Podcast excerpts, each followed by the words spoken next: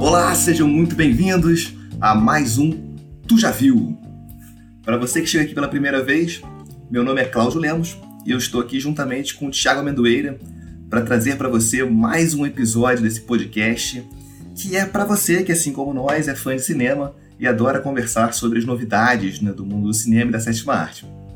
Esse podcast é um mar de referências cinematográficas recheado de dicas não apenas dos filmes que dão o tom de cada episódio, mas também de insights e outras referências que eles nos remetem. A cada episódio a gente troca uma bola a respeito do último filme que assistimos, que não necessariamente é o lançamento da semana, que fique claro. Não é isso, Thiago? Mais uma vez, é... não, nunca é o filme da semana. No meu, eu acho que está ficando cada vez mais longínquo, os meus filmes estão ficando cada vez mais é, longe, longe, longe, longe, longe do filme da semana. Você que traz as novidades, Claudinho. Você que tá antenado aí, eu tô por fora. Quarentena, parece que eu meti a minha cabeça num buraco e tô olhando só pra trás. ah, mas é bom, é bom revisitar um, uns filmes antigos também, né? É, inclusive essa semana, essa semana não, esse episódio aqui, né? Eu tô, tô, fui rever um filme também. Não é um filme, então, não é um filme novo, já adianto que hoje não é um filme novo. Então já vou começar aqui entrando no assunto de hoje e eu vou te perguntar: tu já viu A Chegada?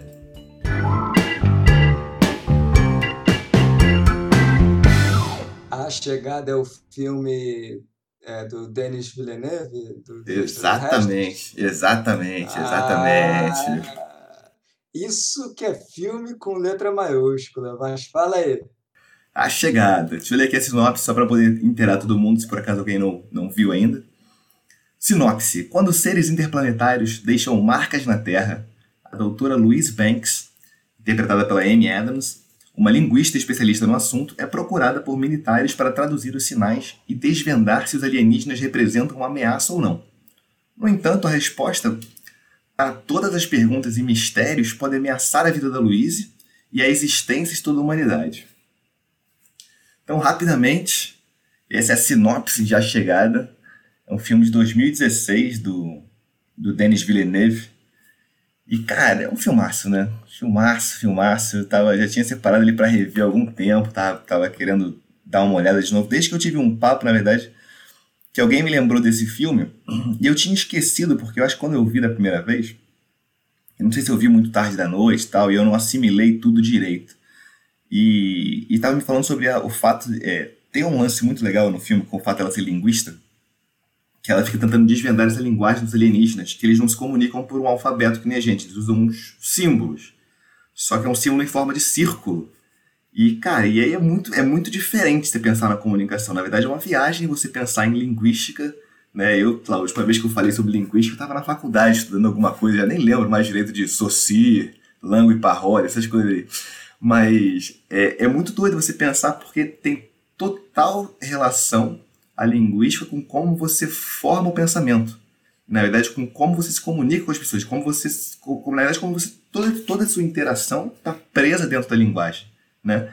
E é muito maneiro você ver isso de alguma maneira retratado num filme e as implicações que eles conseguem tirar a partir daí, né? O cara conseguiu desenvolver uma, uma ficção científica animal, absurda, que é cheia de pitada filosófica também.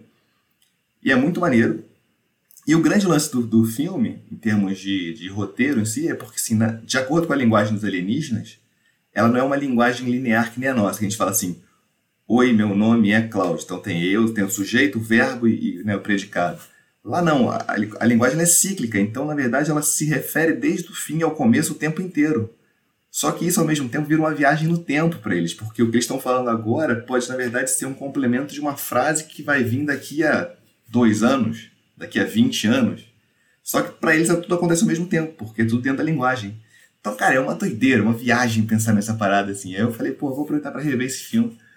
E, e, eu lembro que eu, o, que eu, o que eu lembrava da primeira vez que eu tinha visto, que ficou muito marcado para mim, além desse lance ser um filme cabeça e tal, que fala muito sobre filosofia e e linguagem era a edição de som, que eu lembro que era, que era muito impactante quando eu vi, assim. E, o, e, o, e é uma marca, acho que muito desse cara, desse, do, do, do Denis Villeneuve. É, eu lembro dos outros filmes que eu vi dele, Incêndios, é, Sicário, é, inim, aquele inim, Homem Duplo. Não sei se você viu Homem Duplo. Vi, vi. O, cara, assim, o, o, som do filme dele é muito bom, ele te deixa muito tenso, né? Você vai ficando, cara, o cara vai, ele consegue te carregar muito pelo som. É menos sobre imagem impactante, às vezes mais sobre o som e, tipo, e como ele vai conduzindo aquela edição ali. Cadê minhas, minhas colas aqui que eu tava lendo aqui? O, o filme é com a Amy Adams, que eu falei, e com o Jeremy Renner, que é o cara que fez o Gavião Arqueiro nos Vingadores, fez também Guerra ao Terror, né? É um cara que ficou meio estouradinho aí, sei lá, de 2005 pra frente, o cara começou a né, pular em tudo quanto é filme ele aparecendo. E nesse filme ele faz também um outro linguista que acaba se apaixonando, enfim, né, pela, pela personagem principal. Mas o filme não é um romance, ele é uma ficção científica das boas, e aí eu queria destacar uma frase, inclusive, que, a, que, é da, que é da personagem principal, da Amy Adams, que ela fala assim: Apesar de você saber a jornada inteira, onde ela leva, eu abraço ela. E eu, e eu é, dou boas-vindas para cada momento dela. Que é uma relação muito maneira que é filosófica, né? Que tem a ver com, essa história do filme. O filme ele fala sobre você ter uma linguagem que você consegue perceber. Você consegue ter uma, uma correlação entre presente, futuro, passado, tudo junto nela que, que te traz essa questão filosófica que é, se você soubesse o que você, é, aonde você ia chegar, você continuaria fazendo o caminho? Né? Você, se você tivesse a chance de mudar, você mudaria? E, cara, isso é questão aí de filosofia desde Platão, sei lá, lá pra trás, assim. E é muito maneiro, né? Porque os caras conseguem sempre reciclar isso e te deixar pensando nisso. Falei, caraca, tá.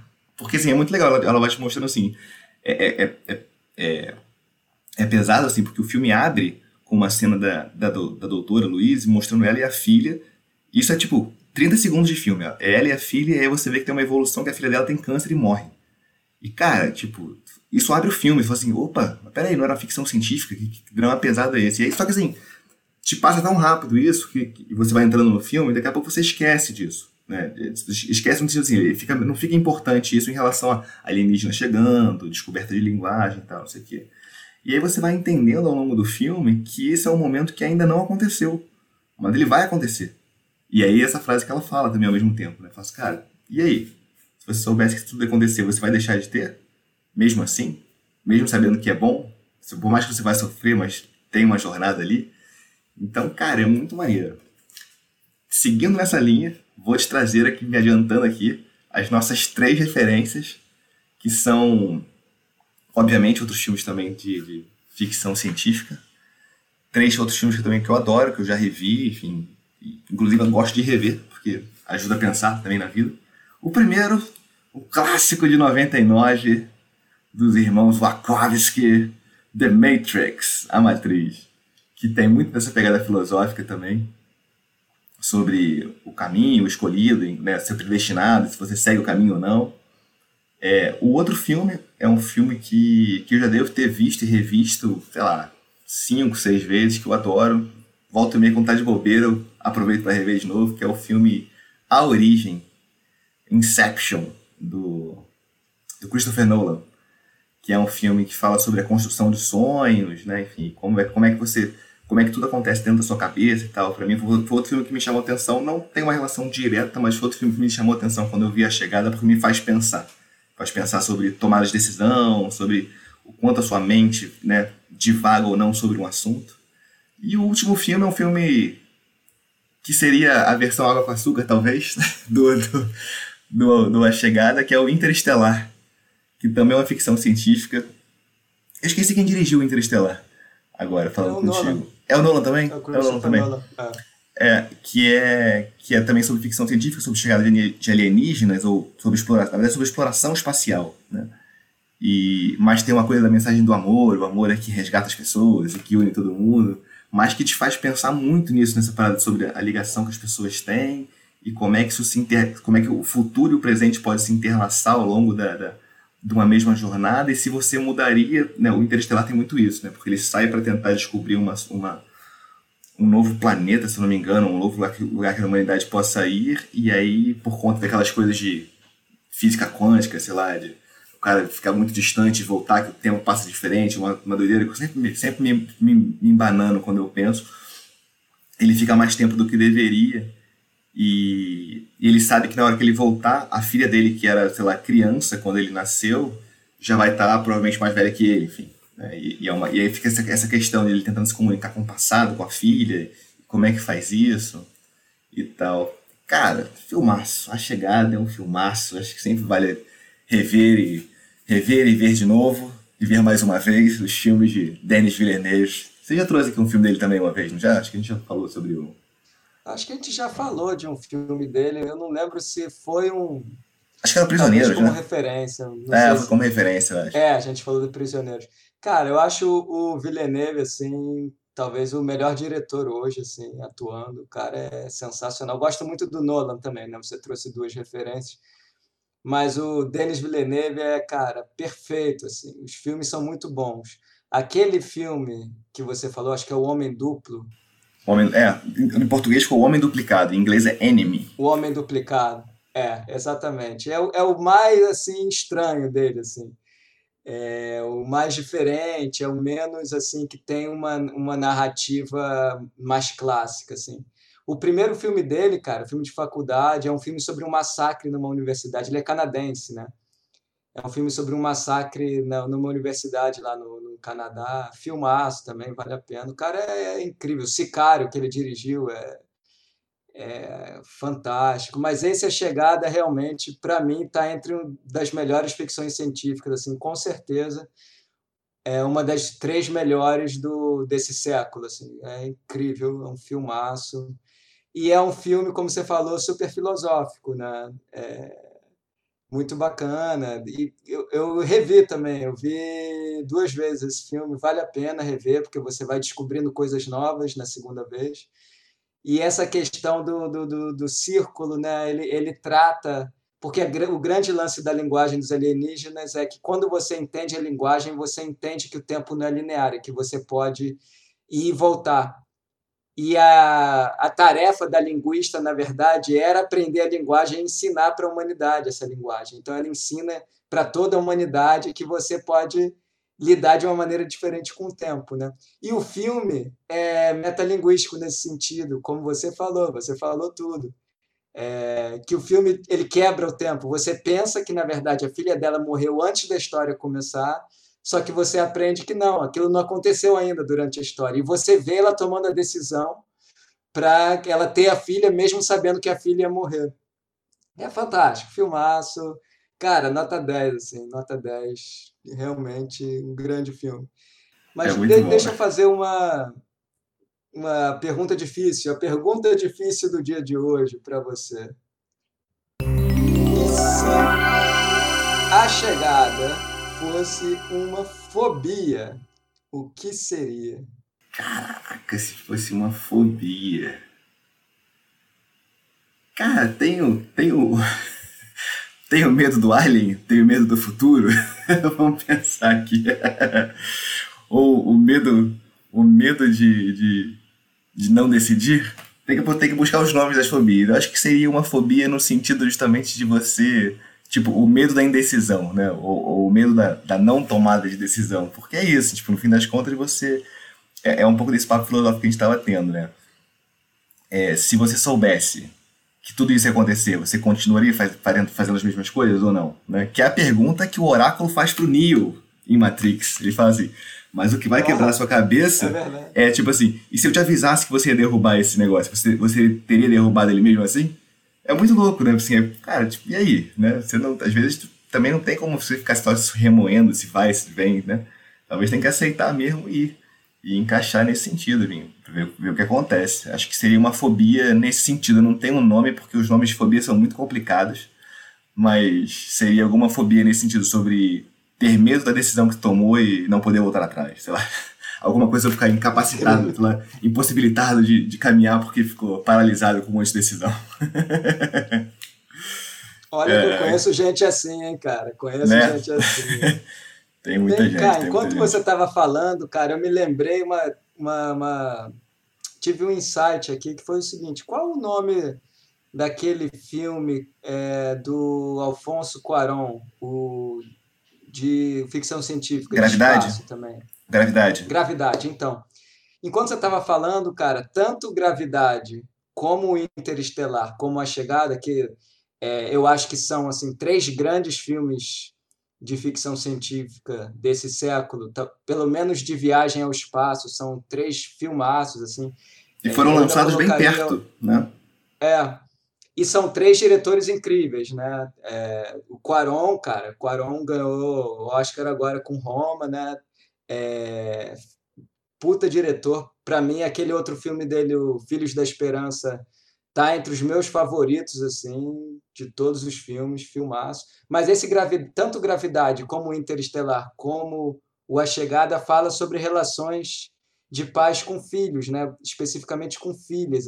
Os três falam. O Gravidade, se eu não me engano, tem um lance dela querer muito voltar porque ela tem uma filha, uma história assim. Eu não tenho certeza, foi o filme que eu menos vi desses. assim. O Interestelar é muito claro, né, a relação do astronauta com a filha dele, que é uma, e depois ela se torna uma cientista e, e meio que tudo do filme gira é, em torno da relação deles dois, que ele faz a promessa de voltar, né? Ele não podia fazer aquela promessa, né? Ele faz a é. promessa de voltar. É, e o, a chegada, total, que ela toma a decisão de, de ter a filha, mesmo sabendo que a filha ia morrer jovem. O pai não aguenta isso, né? E abandona o lar, assim. Mas, Exatamente. É, ela, ela segura. É, cara, filmaço, filmaço. E esse ator, cara, como é que é o nome dele? O, o Jeremy Renner. Jeremy Renner. É, então, ele fez o é uma misturada para mim isso, tá? Tô aqui falando só um puta hiperlink assim que não tem nada a ver mas ele protagonizou um outro filme que se chama Wind River, que é do mesmo roteirista de Sicário. Na verdade, é o primeiro filme que esse roteirista do Sicário, que o Denis Villeneuve dirigiu, é o primeiro filme que ele dirige. E é um filmaço, assim, é um filmaço. E, na verdade, é... os três filmes desse cara, o Taylor Sheridan, que é a roteirista, são imperdíveis. Assim. Eu vi. Ele fala um pouco sobre é, eu, eu acho assim esse cara incrível, roteirista, né? Roteirista diretor agora. Mas é, é, o ator é ótimo, assim, ele, ele realmente ele segura, né? Ele fez até um Jason Bourne ou um filme da, da, da, da, trilogia, ou sei lá quantos filmes tem hoje, mas ele fez, não fez? Como ator, acho que como ator ele fez, talvez, né? É. é acho que talvez. Fez, uma parada que eu fiquei pensando aqui, até tinha esquecido de comentar sobre o negócio da, da linguagem circular, só voltando aqui ainda no tema do, do, do filme, é que, que ela fala sobre, né, sobre a linguagem dos alienígenas ser circular, então você não sabe se o, se o passado está conectado ali com o presente ou não. E é muito louco que isso acontece na cabeça da gente às vezes, né? Que a gente, sei lá, passou por uma coisa, sei lá, 10 anos depois, 20 anos depois, você para e lembra e fala assim, cara, aquele negócio que aconteceu antes. Parece que a conversa meio que continua, né? Acho que essas paradas, acho que é isso que marca esses filmes, né? Que você consegue, você fica, ele fica ressoando na sua cabeça tanto tempo depois e fala assim, caraca, é assim mesmo que acontece. Não tem área, isso acontece aqui na Terra. É verdade, cara. Total, total. Mas e aí, trouxe aqui, trouxe aqui hoje, então a chegada, eu quero saber o que, que você trouxe aqui hoje pro nosso episódio.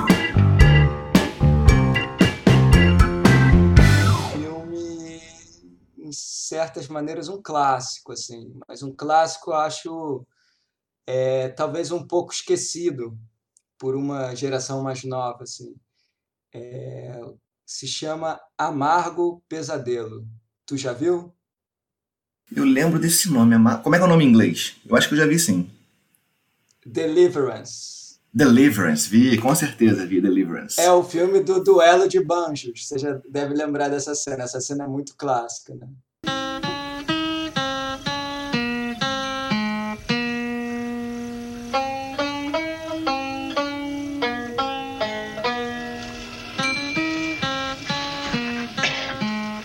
think you understood me. Uh, I want to get some drivers to drive this car and that car down to Aintree.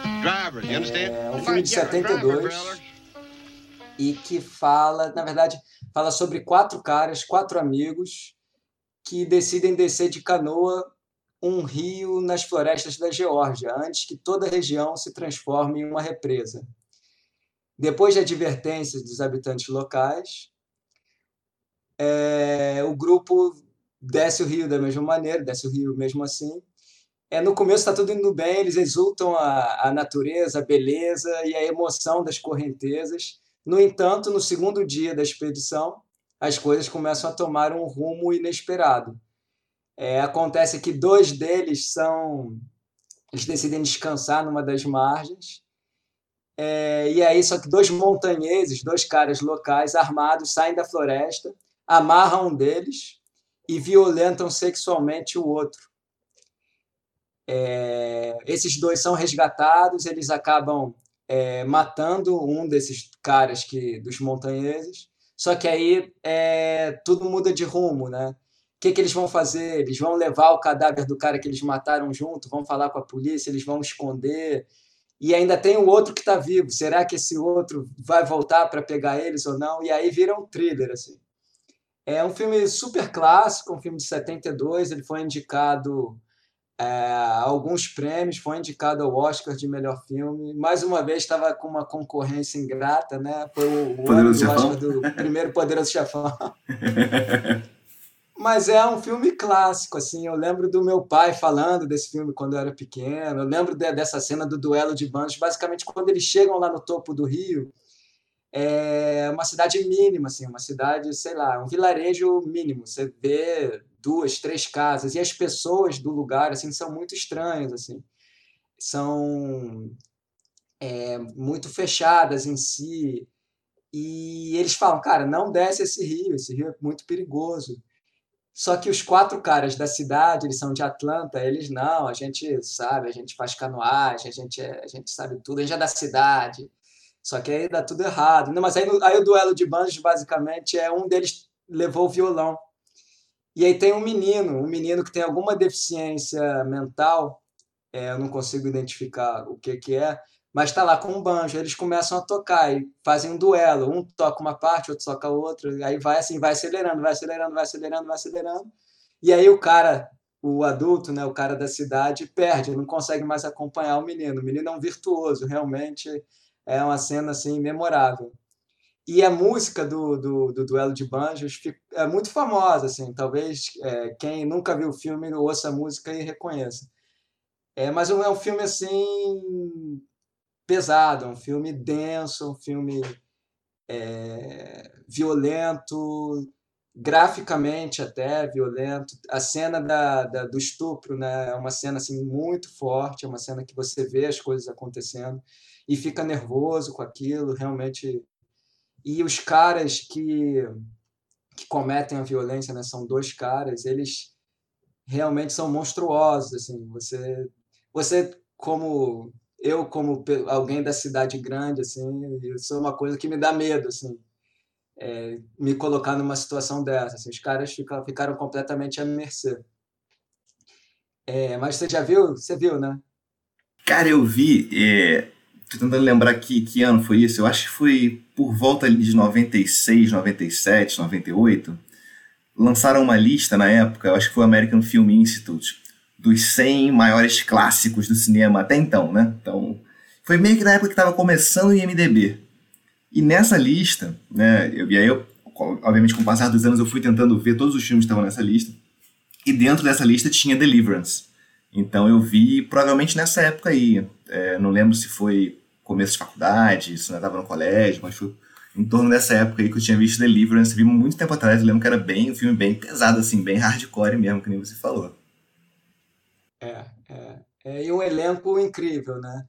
É, é com Burt Reynolds, assim, no auge, o cara realmente está monstruoso no filme, ele é um dos quatro caras, ele é o cara que sabe tudo de natureza, ele é antissistema, ele confia nele mesmo e confia na natureza. Ele não confia no, no, sistema capitalista, ele não confia no arranjo social feito. E ele, ele discursa sobre isso ao longo do filme. Assim. E ele fala uma frase que é, que é bacana, que em determinado momento eles se perdem, eles nem conseguem achar o rio, eles estão indo de carro tal, eles não conseguem nem achar o caminho onde está o rio. E aí até que eles eles discutem e tal, eles acham um caminho. E aí ele, ele solta a frase que é, cara, às vezes a gente precisa se perder para se encontrar. E é meio isso resume a filosofia dele. Esse cara é aquele cara que parece que se embrenha no meio do mato durante, sei lá, um mês sozinho, caçando, fazendo fogueira, pra, pra, até para se testar e para saber que ele consegue né, sobreviver. E aí você vê durante o filme, ele caça com arco e flecha, ele sabe tudo do, de como, como navegar, né, como manejar a canoa, ele sabe acampar, ele sabe onde procurar comida. E quando chega no, no limite, né, na, na situação limite do filme, que é basicamente eles têm que enfrentar outros homens, né, têm que enfrentar outros seres humanos, ele é o cara que está preparado ali.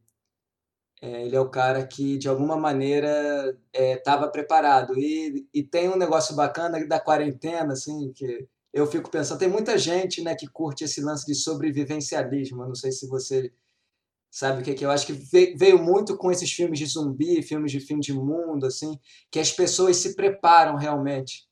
Tinha uns, uns reality shows também, sei lá, recentes, dos últimos, sei lá, 10 anos, talvez, é 10, verdade. 15 anos, que tem essa pegada, né, de solta a pessoa, tipo pelados, soltos e pelados na natureza, coisa assim, né? É, até, até aquele no, No Limite que tinha, devia ter uma versão, American, não, sei lá, Survivor, sei lá o que, que é. Survivor, é. Mas é, é, é, que é isso, tem uma galera que faz bunker, né? constrói bunker e coloca alimentos estocados e faz um kit de sobrevivência com nylon e, e perdigueira para acender fogo e tal. Eu confesso que isso me atrai muito, assim, é, não, nunca fiz, mas é uma coisa que me atrai, é, é um assunto interessante. E esse cara vive dessa maneira, sabe?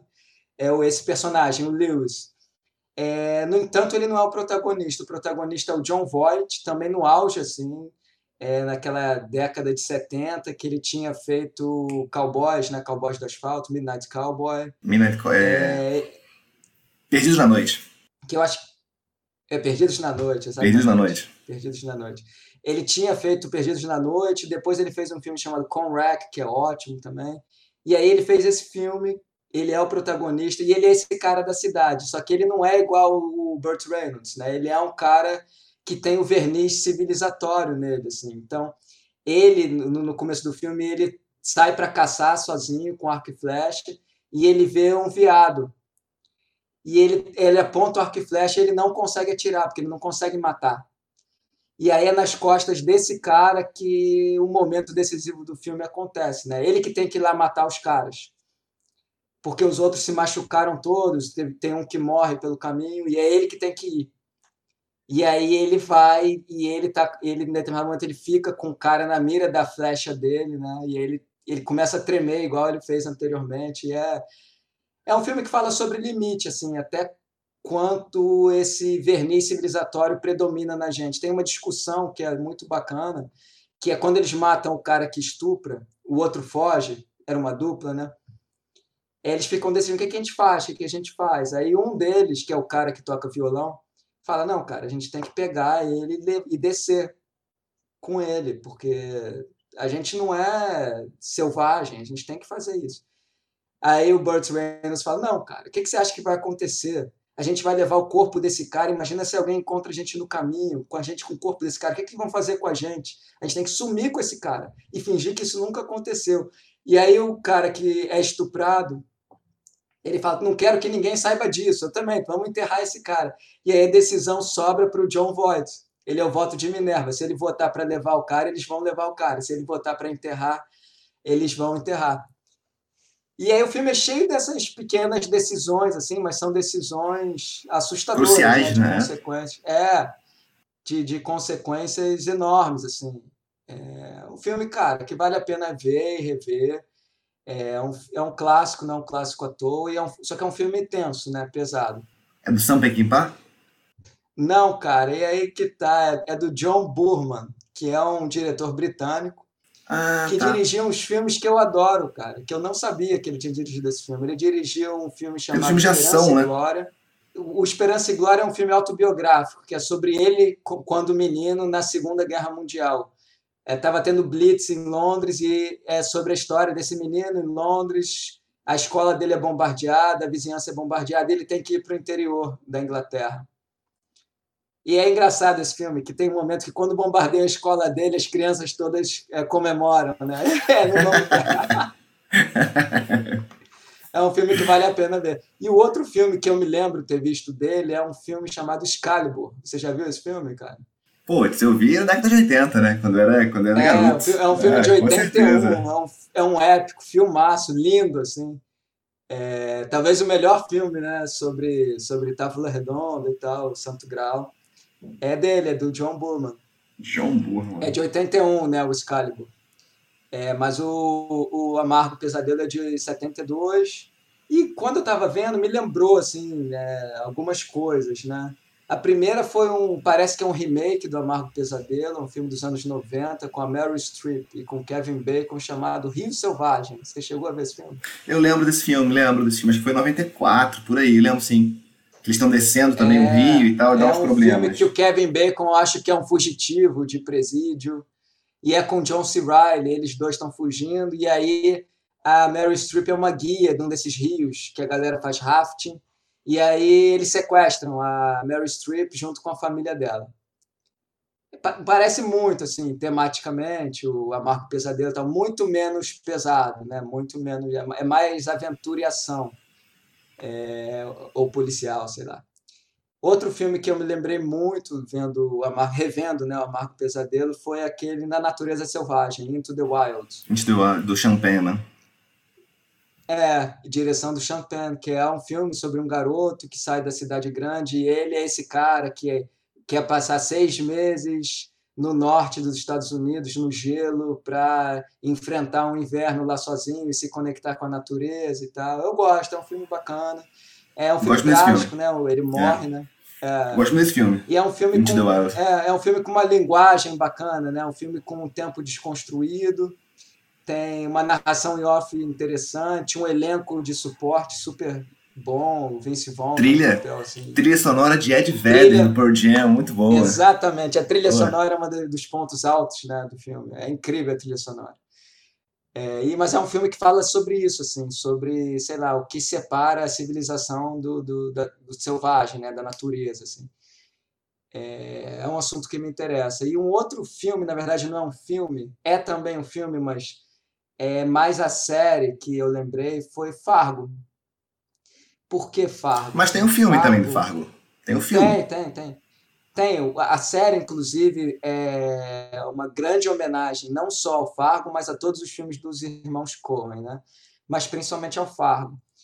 E o grande tema do filme Fargo e das três temporadas da série Fargo é exatamente isso. Assim, é qual esse limite que separa a civilização do estado selvagem, do estado da natureza. E estado selvagem, quando eu falo é isso, estado de natureza, o estado é, natural do, do, do homem, assim, tira todas as os, o verniz social desse da humanidade, o que que sobra. Então ele coloca sempre na série, nas três temporadas da série, ele sempre coloca os personagens nesse nesse jogo entre, cara, é, vou vou seguir as leis, vou ou não, vou, eu preciso fazer alguma coisa que é maior que essas leis e tal. E eles sempre se colocam em situações em que eles têm que enfrentar situações críticas em relação à natureza mesmo. Fargo eu resumiria como, sei lá, sangue no gelo, assim. Então, sempre tem uma situação em que os personagens se encontram sozinhos no meio do gelo e eles têm que sobreviver, têm que fazer coisas horríveis para sobreviver. Tem um episódio na terceira temporada do Fargo que é é sensacional, que é um episódio em que dois, dois assassinos vão matar uma mulher que está sendo tá presa e está sendo conduzida naqueles ônibus de prisioneiros. Eles derrubam o ônibus só para matar a mulher.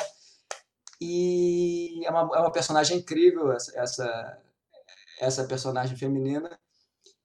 E é só que ela tá no, no, no, ônibus junto com um cara que você já viu na primeira temporada, que é um puta de um assassino, só que ele é mudo. E aí ficam esses dois caras, a mulher e o assassino mudo, fugindo de dois assassinos sinistros, que você já viu que os caras assim são maus pra caralho. E é incrível assim esse episódio, que é um episódio inteiro deles no meio do gelo à noite, numa noite, esses dois caras que você quer sobreviver vão tentando fugir, os dois assassinos atrás deles assim. É, Uma atenção. É sensacional, vale muito a pena. Aliás, essa é uma série que eu recomendo muito, assim, Fargo. São três temporadas que tem até agora, a quarta vai ser lançada em breve, mas são três temporadas independentes, né? É, cada temporada é uma história, é, se passa mais ou menos naquele lugar e fala sobre esse assunto, né? Esse verniz civilizatório e, com, e quando isso se quebra. Mas voltando ao Amargo Pesadelo, eu diria também que é um puta estudo sobre masculinidade, assim. É, eu, eu acho que só aparece mulher. Eu, se eu fosse contar o tempo, assim, só aparece dois, três minutos de tela, assim, ao longo do filme inteiro, um filme de uma hora e cinquenta. E tanto os quatro caras da cidade, como a galera que ataca eles, como a galera da, da, das cidades pequenas, é tudo homem e tudo com comportamentos assim muito criticáveis, assim, tanto os quatro caras super arrogantes por eles serem da cidade e se acharem melhores que essa galera mais simples do campo, como os dois caras do campo são assim muito selvagens e muito violentos e, e inclusive tem essa cena da, da violência sexual, né, que é, é falando de masculinidade é, é a redução máxima que você pode ter na na questão da autoestima masculina, assim, né? O cara é tratado e ele nem é tratado como uma mulher, na verdade, o cara trata ele como um porco. Ele estupra ele tratando ele como um porco, assim, fala: você não é nem um porco, você não é nem uma mulher, você é um porco. Guincha aí, guincha aí, cara, é horrível a cena.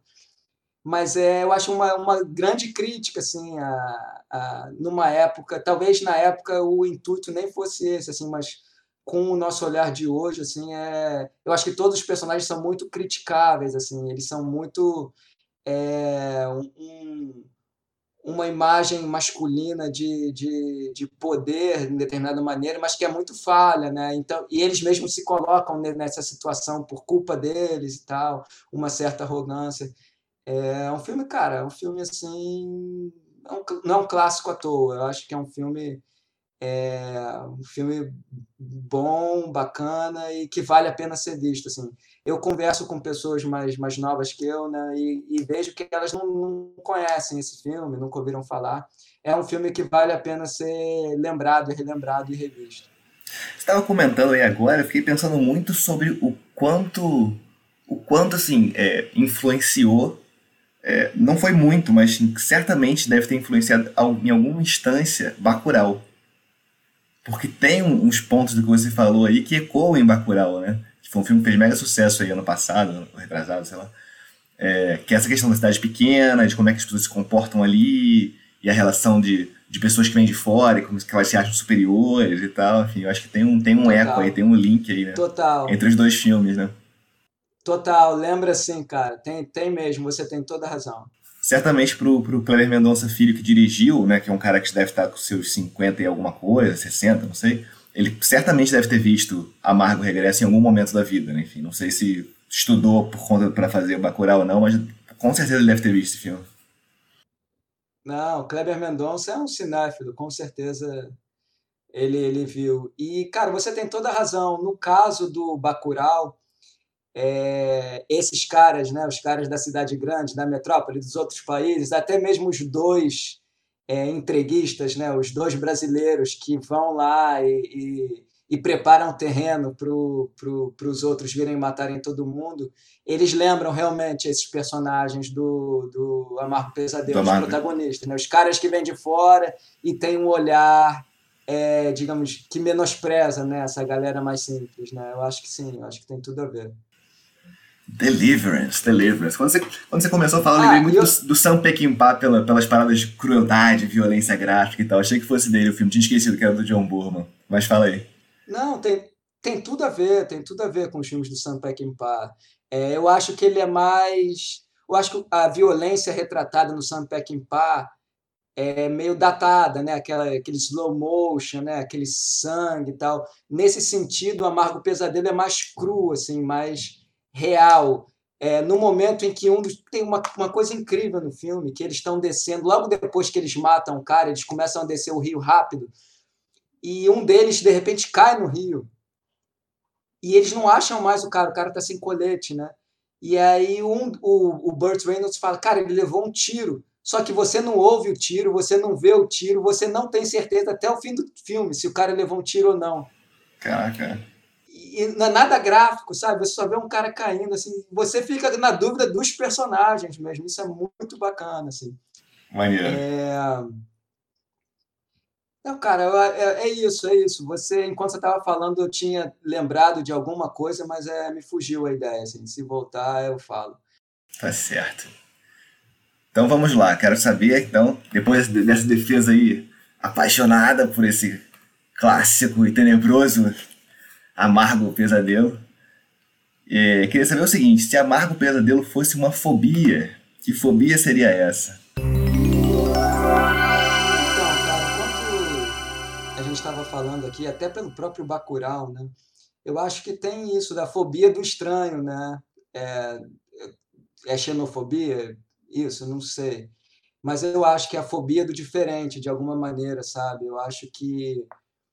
E eu, e eu me coloco aí nisso, porque realmente seria um, um pesadelo horroroso passar por o que esses caras passam. Assim. Eles, o tempo todo, durante o filme, eles tratam essa galera montanhesa, né? essa galera do campo, essa galera simples, com total desprezo. Assim. Eles, eles tratam como se fossem ou ao, é, pessoas úteis para o que eles querem, que no caso é. No começo do filme, eles precisam de alguém para dirigir o carro deles lá para o ponto de encontro, ou realmente como uma ameaça, alguém monstruoso, alguém selvagem, alguém completamente destituído de valores é, civilizados, sabe? E aí eu acho que tem o filme em si, ele aponta uma certa xenofobia. Eu fui dar uma pesquisada e vi que hoje em dia é, as pessoas do lugar lá, o estado da Geórgia, um estado que fica ao norte da Flórida, veem muito mal esse filme, porque eles se acham retratados de uma maneira completamente é, pejorativa, assim, sabe? É, então, acho que tem um pouco isso, assim, o filme. É, é depreciativo total, né? O filme em si... É, pois é, depreciativo. O, talvez fosse mais bacana se ele nunca falasse onde era, assim, não sei. É, eu acho que as pessoas se sentiram muito mal e atingidas assim por isso, sabe? E eu acho que faz sentido. Eu não, eu não tiro a razão delas, assim. É, mas independentemente disso, como uma obra de ficção, eu acho muito potente, sabe? Apesar de, eu acho que rola essa crítica, eu acho justa a crítica, mas eu acho, independentemente disso, uma, uma, uma grande, um grande filme, né? Uma grande obra, assim, que vale a pena ser visto. Tá certo. Beleza, beleza. Tu já viu? Aqui vamos encerrar aqui nosso capítulo de hoje, então. Tu já viu encerrando aqui mais uma edição? Conversamos hoje sobre A Chegada e também sobre Amargo Pesadelo. Espero que tenham gostado do programa de hoje. Fique à vontade para compartilhar com os amigos nas redes sociais e se quiser falar com a gente, pode mandar uma mensagem no Twitter para mim, arroba Lemos, que a gente reverbera aqui, a gente comenta aqui sem problemas nenhum. O Tu Já Viu está no Spotify, Apple Podcasts e demais plataformas de, de podcast também. Beleza? Vamos encerrando por aqui. Muito obrigado pela, pela sua atenção. E eu e Thiago Mendoeira aqui nos despedimos. Um grande abraço. Grande abraço. Valeu, gente. Até o próximo programa.